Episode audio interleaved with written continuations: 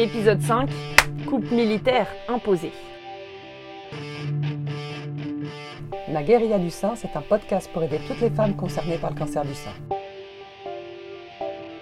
Bonjour, je m'appelle Birgit et le 12 décembre 2015, j'ai découvert que j'avais un cancer du sein. J'avais alors 49 ans et aujourd'hui je vais partager avec vous cette expérience avec l'aide de ma fille Élise, journaliste. Bonjour à tous. Tout d'abord, pour euh, réécouter nos précédents épisodes, vous pouvez nous trouver sur notre site guerriadusain.fr, sur Apple Podcast ou sur SoundCloud Sein. Dans ce cinquième épisode, on va parler des cheveux. C'est le principal signe visible d'un traitement contre le cancer. La perte des cheveux est associée euh, au cancer dans l'imaginaire collectif, à tel point que je voulais, avant de vraiment rentrer dans le vif du sujet, raconter une petite anecdote. Un de mes oncles a perdu ses cheveux en quelques jours suite à une pelade, et la maîtresse d'école de sa fille est allée présenter ses vœux de rétablissement à sa femme, en se disant sincèrement désolée pour le cancer de son mari, alors que ça n'avait rien à voir. Tout ça pour dire que la perte des cheveux est tellement associée au cancer que pour beaucoup de malades, euh, il y a la mise en place de stratégies pour ne pas être stigmatisé une fois qu'on a perdu ses cheveux. Euh, toi, maman, aujourd'hui, tu as des cheveux euh, gris blanc et courts on ne peut plus voir que tu as été malade, mais le cancer a changé ta physionomie. Clairement. En fait, avant, j'avais les cheveux mi-longs et je les teignais en châtain euh, depuis au moins 20 ans. Pourtant, euh, avec la chimio, je savais que je perdrais mes cheveux et que ça serait le signe visible de l'entrée dans la maladie. Je savais que c'était les cheveux, mais aussi les cils et les sourcils, comme ça arrive à beaucoup de patients. Et j'avais la trouille, et donc pour amoindrir l'impact, j'ai tout préparé. J'ai mis en place toute une stratégie.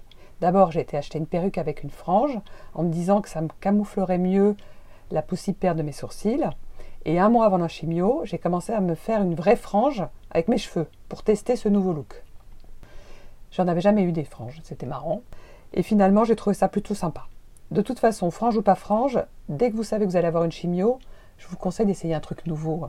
Il faut s'amuser. De toute façon, vous allez les perdre. Et donc toi, une fois que tu as été convaincu par la frange, tu es resté dans l'idée d'acheter euh, ce modèle-là de perruque? Oui, j'ai gardé l'idée d'une perruque avec frange. Avant de perdre mes cheveux, je suis allée me l'acheter chez un spécialiste des perruques pour les acteurs ou les gens malades. Je suis allée avec ma sœur.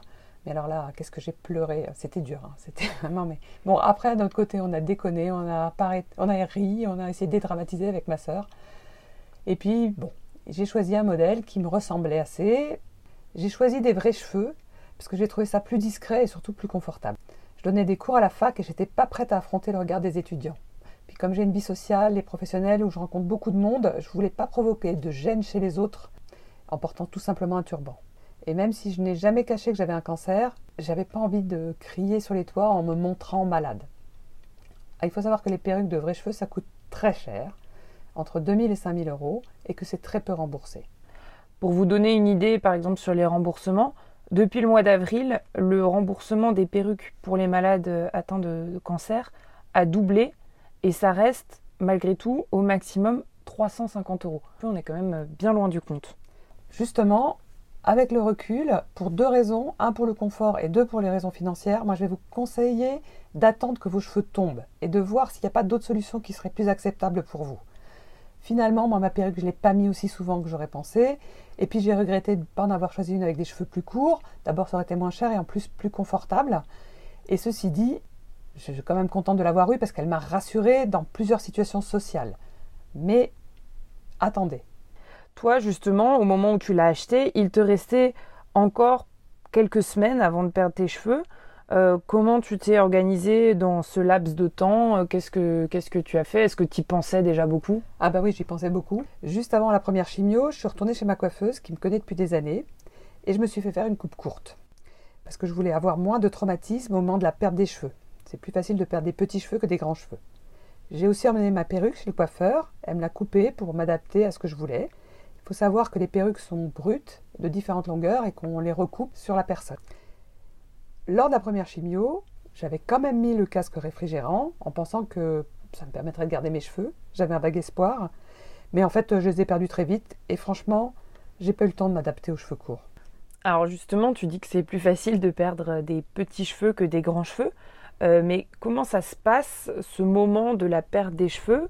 Est-ce qu'ils tombent tous d'un coup? Euh, Toi, t'étais où? Est-ce que voilà, est-ce que tu t'en souviens? J'imagine que, que, oui. Je m'en souviens très bien. Puis en plus, c'était marquant parce que deux semaines après ma chimio, j'ai eu la chance de pouvoir partir cinq jours au Japon avec mon compagnon.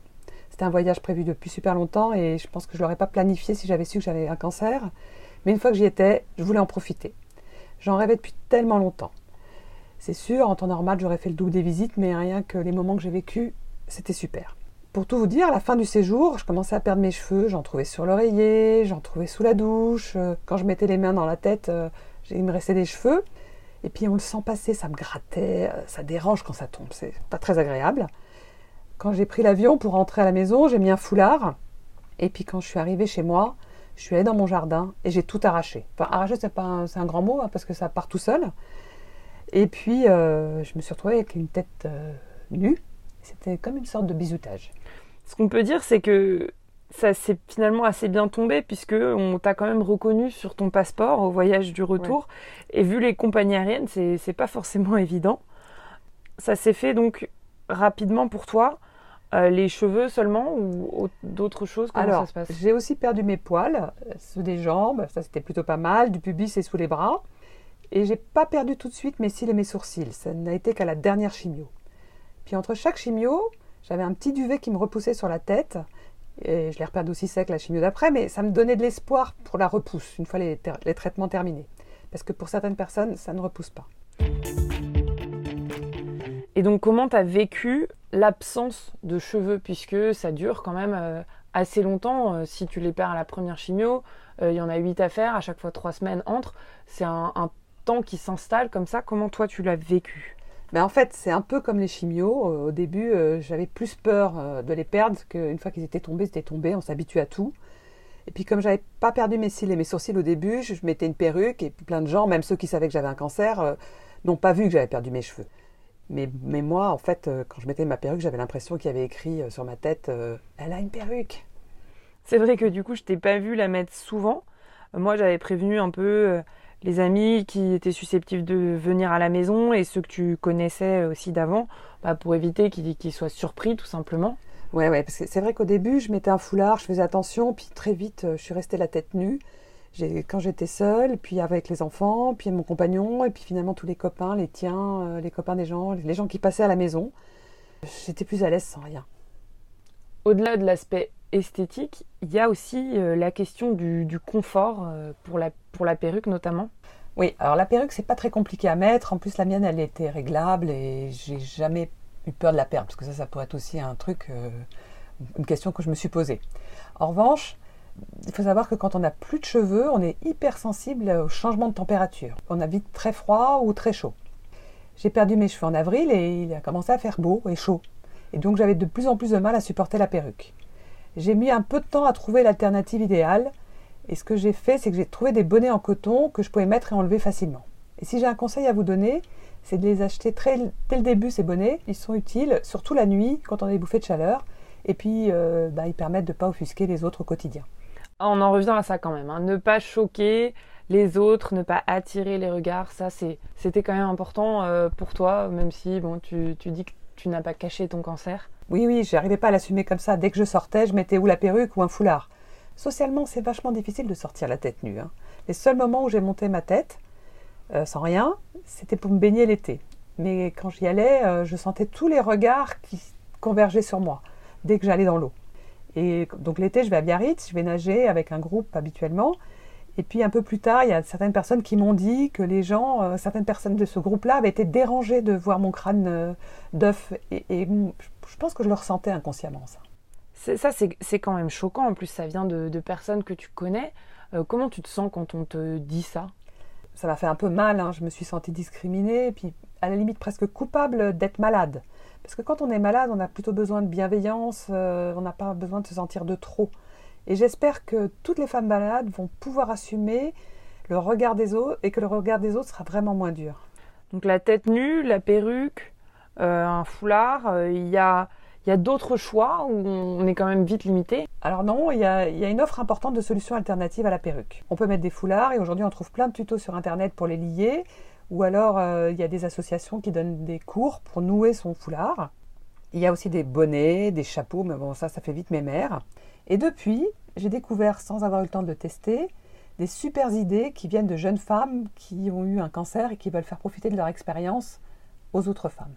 Des femmes confrontées à ce problème et qui créent leur solution pour le partager à, toutes, c'est un peu ce que toi tu as voulu faire avec euh, ce podcast, euh, Guérilla du sein. Et on voulait justement vous parler d'une de ces initiatives qui s'appelle Les Frangines. Ça, ça a été créé par une femme de 27 ans qui a été atteinte d'un cancer du sein. Je l'ai interviewée par téléphone pour comprendre comment elle a transformé sa maladie en une solution euh, concrète pour le partager à, toutes. Je suis la fondatrice euh, des Frangines, qui est une alternative à la perruque. Ce sont des fausses franges qui tiennent sur les têtes qui n'ont pas de cheveux grâce à un système euh, qu'on a breveté et par-dessus lesquels on, vient mettre un turban qui est thermorégulant qui se met à température corporelle, qui absorbe la transpiration et qui l'évapore pour que la tête ne soit jamais mouillée. L'idée, elle m'est venue parce qu'il y a 4 ans, j'ai eu un cancer du sein très agressif.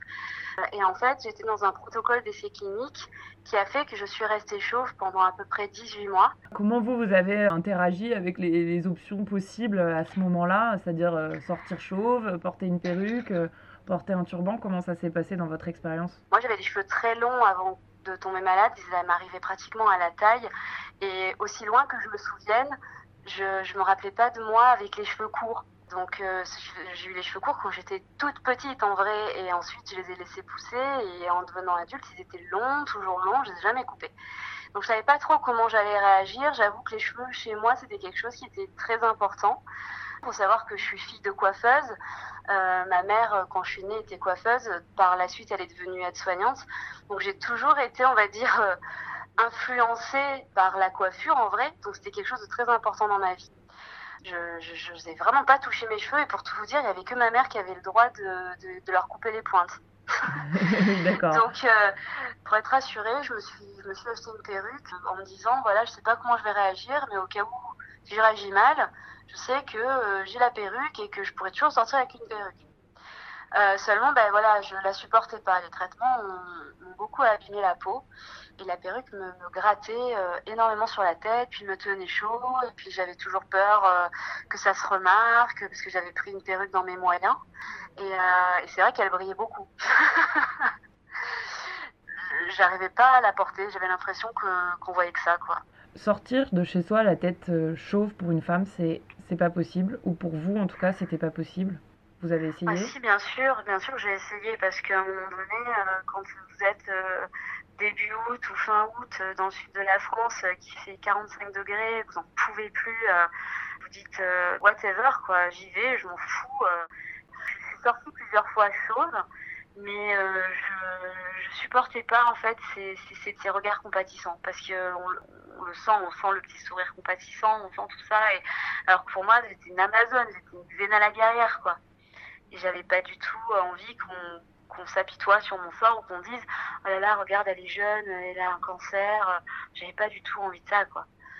En fait, je me suis créé ce système de franges pour mon propre confort parce que je trouvais que en mettant un turban sur ma tête, quand je mettais une frange sur, sous le turban, tout de suite ça déstigmatisait euh, la maladie. donc moi j'avais une fausse frange à clip dans mes affaires, mais bon, j'avais plus de cheveux, donc je pouvais pas la clipper sur mes cheveux. Donc c'était un peu compliqué pour la faire tenir sur ma tête avec le turban. Donc euh, je me suis développé un système euh, pour que ça tienne, euh, enfin pour que la frange elle tienne sur ma tête en fait. Et comme ce système n'existait nulle part dans le monde, eh ben je je, l'ai breveté en fait, sans me dire bon je, je ferai peut-être quelque chose ou pas avec, parce qu'en fait j'avais énormément de compliments tout le temps sur mon style de turbanista. Les gens étaient à des années-lumière de penser qu'en fait sous mon turban j'étais complètement chauve. Et franchement, quand on a plus de cheveux, plus de cils et plus de sourcils, quand on a des compliments, bah, ça fait trop du bien, quoi.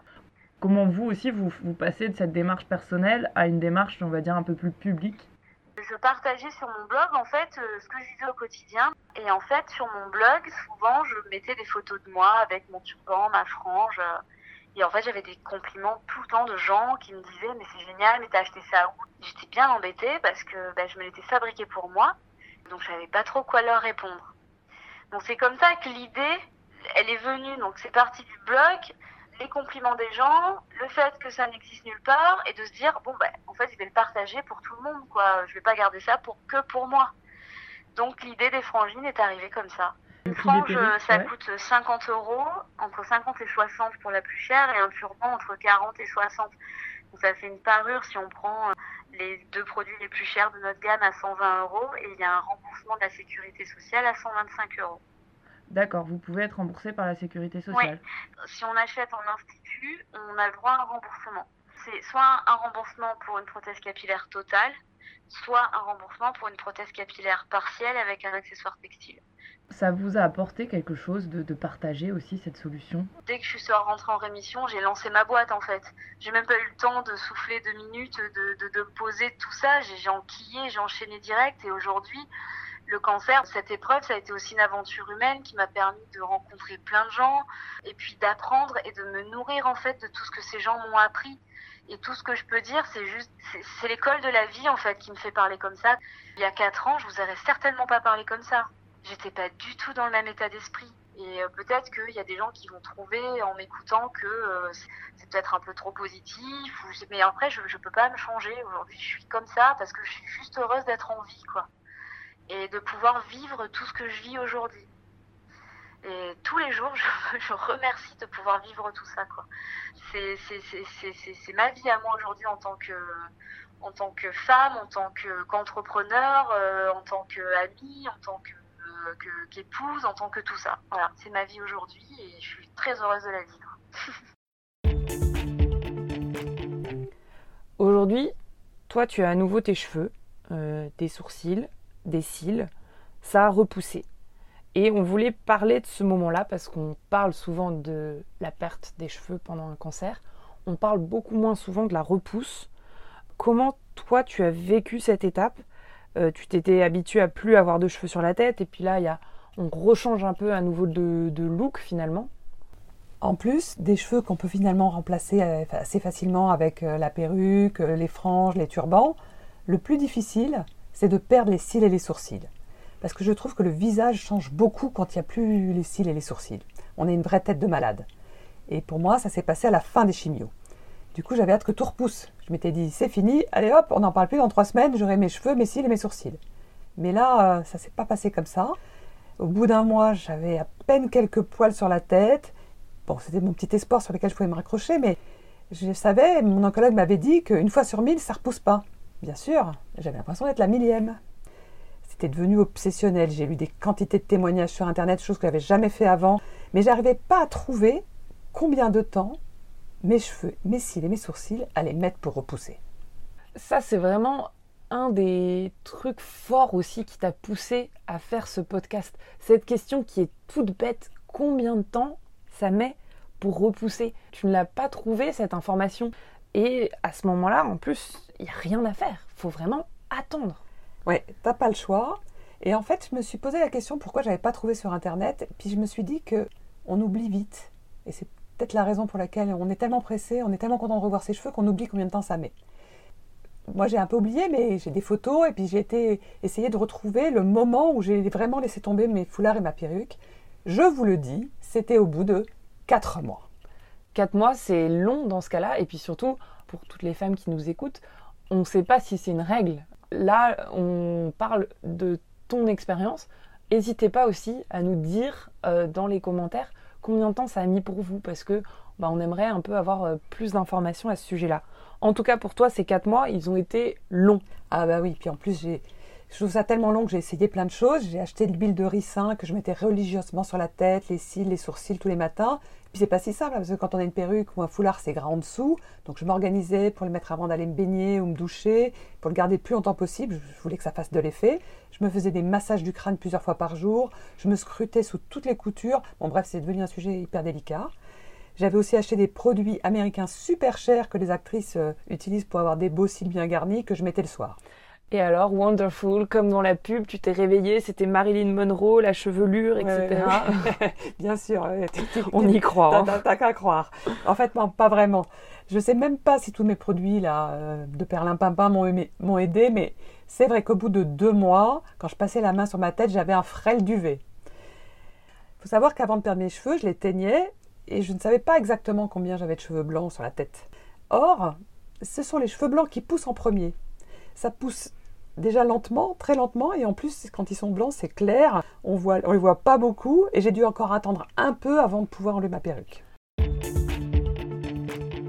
On a vu le moment où tu décides de mettre ta perruque, et à quel moment est-ce que tu te dis, allez, ça y est, j'arrête, je mets plus la perruque Comment on sait? Bah, c'est difficile de se rendre compte, euh, de savoir si on va réussir à s'accepter sans la perruque, avec des cheveux courts et blancs, enfin dans mon cas.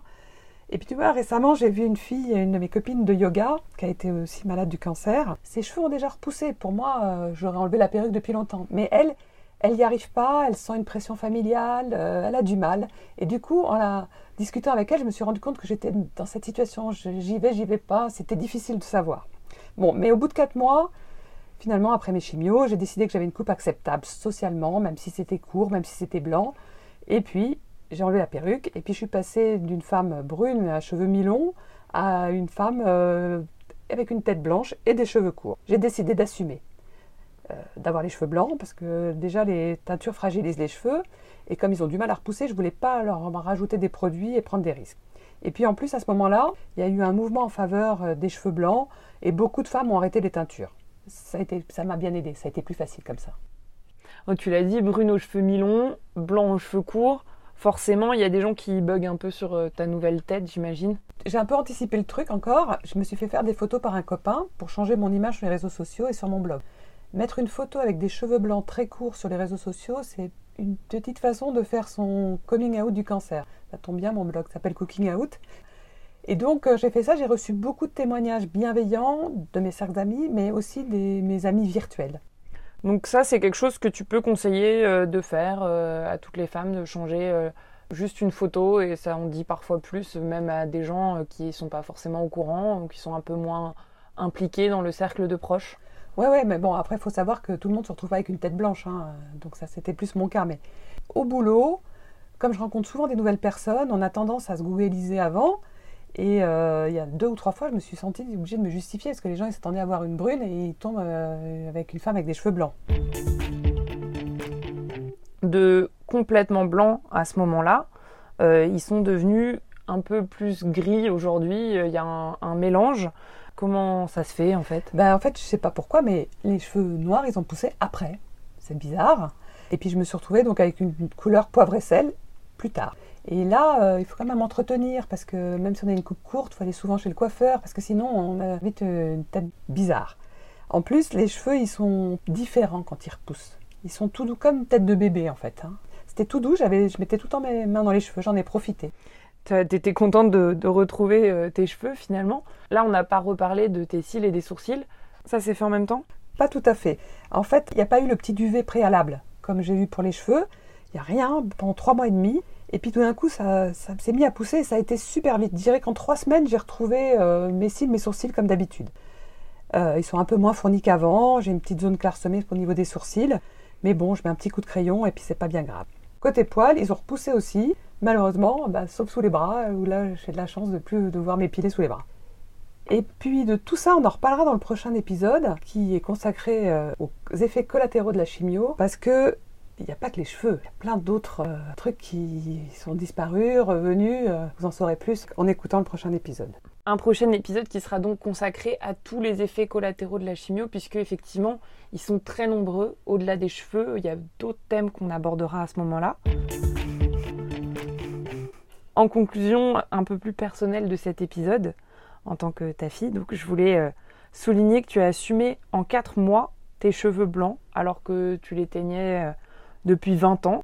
Euh, ça, c'est un des effets auxquels tu t'attendais pas, mais qui est peut-être un effet positif euh, de, ce cancer. En tout cas, nous, on voulait faire cet épisode pour euh, ben, accompagner les femmes pendant ce moment où elles attendent de voir leurs cheveux repousser, pour vous dire que oui, ça prend du temps, mais dans l'immense majorité des cas, ça repousse, même si euh, je pense que toutes les femmes ont l'appréhension et l'impression qu'elles vont être la millième, le cas sur mille où, ça ne marche pas. Gardez espoir. Merci à tous et à toutes euh, de nous avoir écoutés. Magueria du sein est un podcast réalisé par Birgit Dahl et Elise Stern avec une musique originale de Dorothée Fiedler. Vous pouvez écouter et réécouter tous les épisodes sur guerriadusain.fr, sur SoundCloud et sur Apple Podcast. Laissez-nous vos remarques, vos commentaires et vos étoiles.